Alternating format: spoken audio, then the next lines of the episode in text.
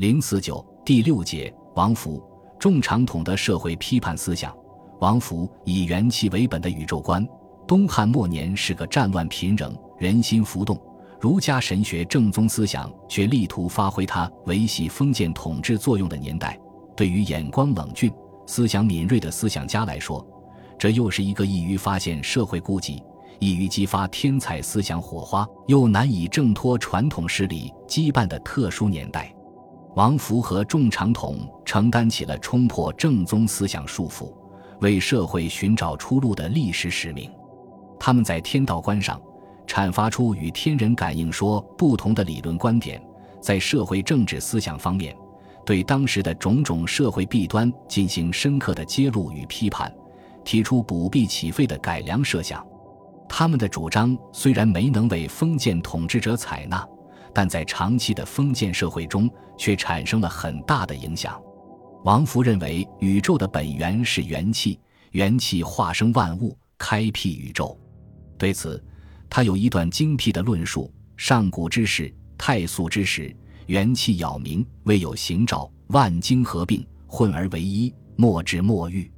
若思久之，幡然自化，清浊分别，变成阴阳。阴阳有体，时生两仪，天地一域，万物化纯，和气生人，以同理之。这段论述有几个可注意之点。首先，他把元气混沌作为本初形态，元气充塞的太素之时，就是他理解的宇宙起点。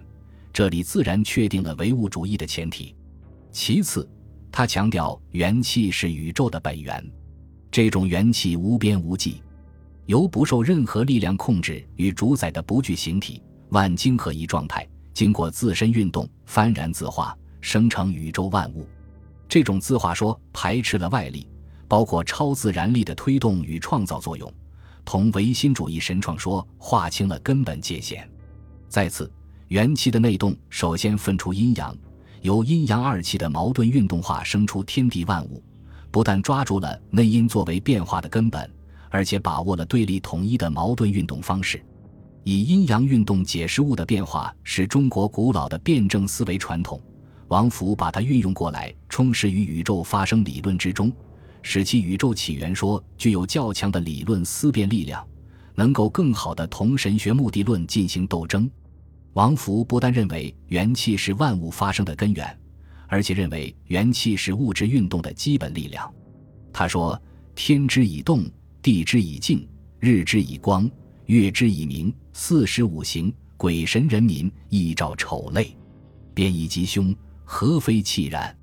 及其乖戾，天之尊也，气烈之；地之大也，气动之；山之重也，气喜之；水之流也，气绝之；日月神也，气视之；星辰虚也，气允之。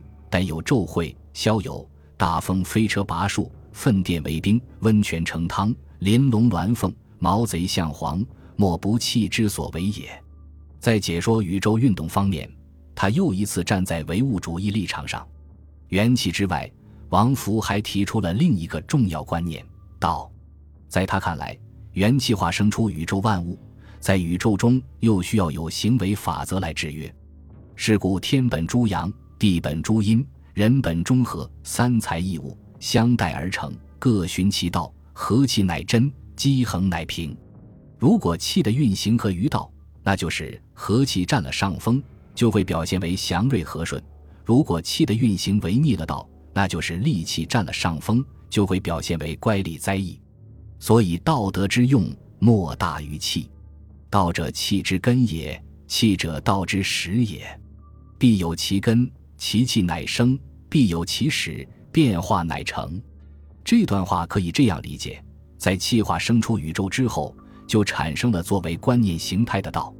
道是宇宙的根本法则。气反而成了体现道的工具，于是道就成为气的根本。顺逆之气的生成与变化都要表现出道的原则。需要指出的是，这种道本身并不是一种实体，只是一种观念，是一种原则。它自发的起着调节与衡量气的运行的作用，而不是气本身受到的支配。因此，王府引入道的观念，只是丰富了气的运动学说。只能说明，他认为世界运动是有序的、和谐的。对这个道的调节作用，他可能强调的有些过头，但不能由此得出他是道七二元论者的结论。王福的宇宙观中还有一个突出的特点，就是看重人的作用。他认为元气化生出人，人又承担着同理世界的责任。他把世界划分成天地人三大块，对他们各自的属性做了说明。天道曰师，地道曰化，人道曰为。为者，该所谓感通阴阳而至真意也。这段话初看起来与董仲舒的天人感应说颇为相近，仔细分析却有很大差异。一是人的行为直接感通阴阳作用于自然界，二是在他的宇宙系统中，人的作用更大一些。对于人在世界上的作为，他有一个很贴切的比喻。人行之动天地，譬由车上御驰马，棚中涿舟船矣。虽为所负载，然亦在我何所之可？因此，人在宇宙中的位置就是天成其照，人续其勋，故曰天公人其代之。顺应自然界的规律，创造人类的理想世界，这就是他的结论。王福的一元论的实践意义在于为他的得指说提供理论依据。因此，在对气。道和人为做出系统论述的基础上，他把议论归结到政治上去，告诉人们：是故法令行赏者，乃所以治民事而治整理耳，未足以兴大化而生太平也。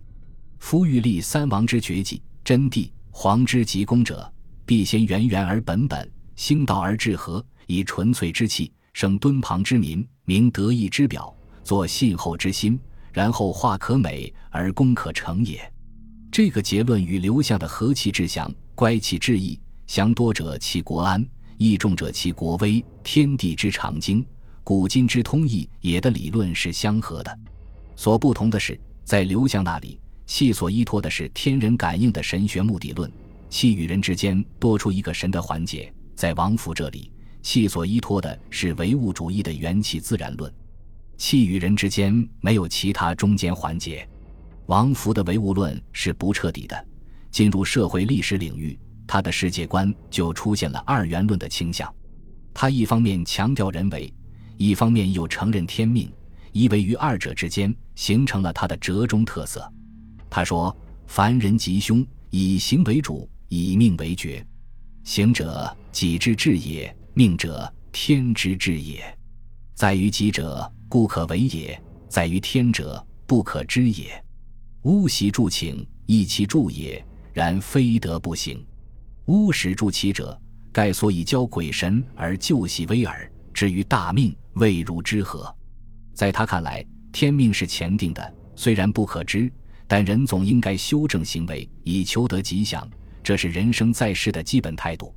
巫习助使等宗教职业者及他们的宗教活动，只可以解救细微的过失，起不到太大作用。如果把命运抵押在他们身上，则是舍本逐末的愚蠢行为。可见他的基本观点还是修德义而远鬼神。在他的天平上，人的作用还是很重的。因此他说：“妖不胜德，邪不伐正，天之经也。虽时有为，然智者守其正道而不近于淫鬼。个人如此，国家也不例外。人君身修正，赏罚明者。”国治而民安，民安乐者，天悦喜而增利属。对于看相、解梦、卜筮、祈禳等迷信活动，他认为他们有一定的合理根据，但作用范围相当有限。对于沉迷其中不能自拔者，他进行了理智的规劝：人不可多计，多计妄为，实指妖想。在中世纪的历史条件下，我们不能要求王福对宗教迷信有完全清醒的认识。他在保留鬼神天命的形式下，尽可能地强调人的作为，并对世俗迷信的泛滥进行充分说理的批判。在东汉时期，鬼神迷信活动搞得昏天黑地之时，有很积极的现实意义。王福对世俗迷信的批判不及王充尖锐，但对命定的看法比王充少了些神秘主义意味，这是值得注意的。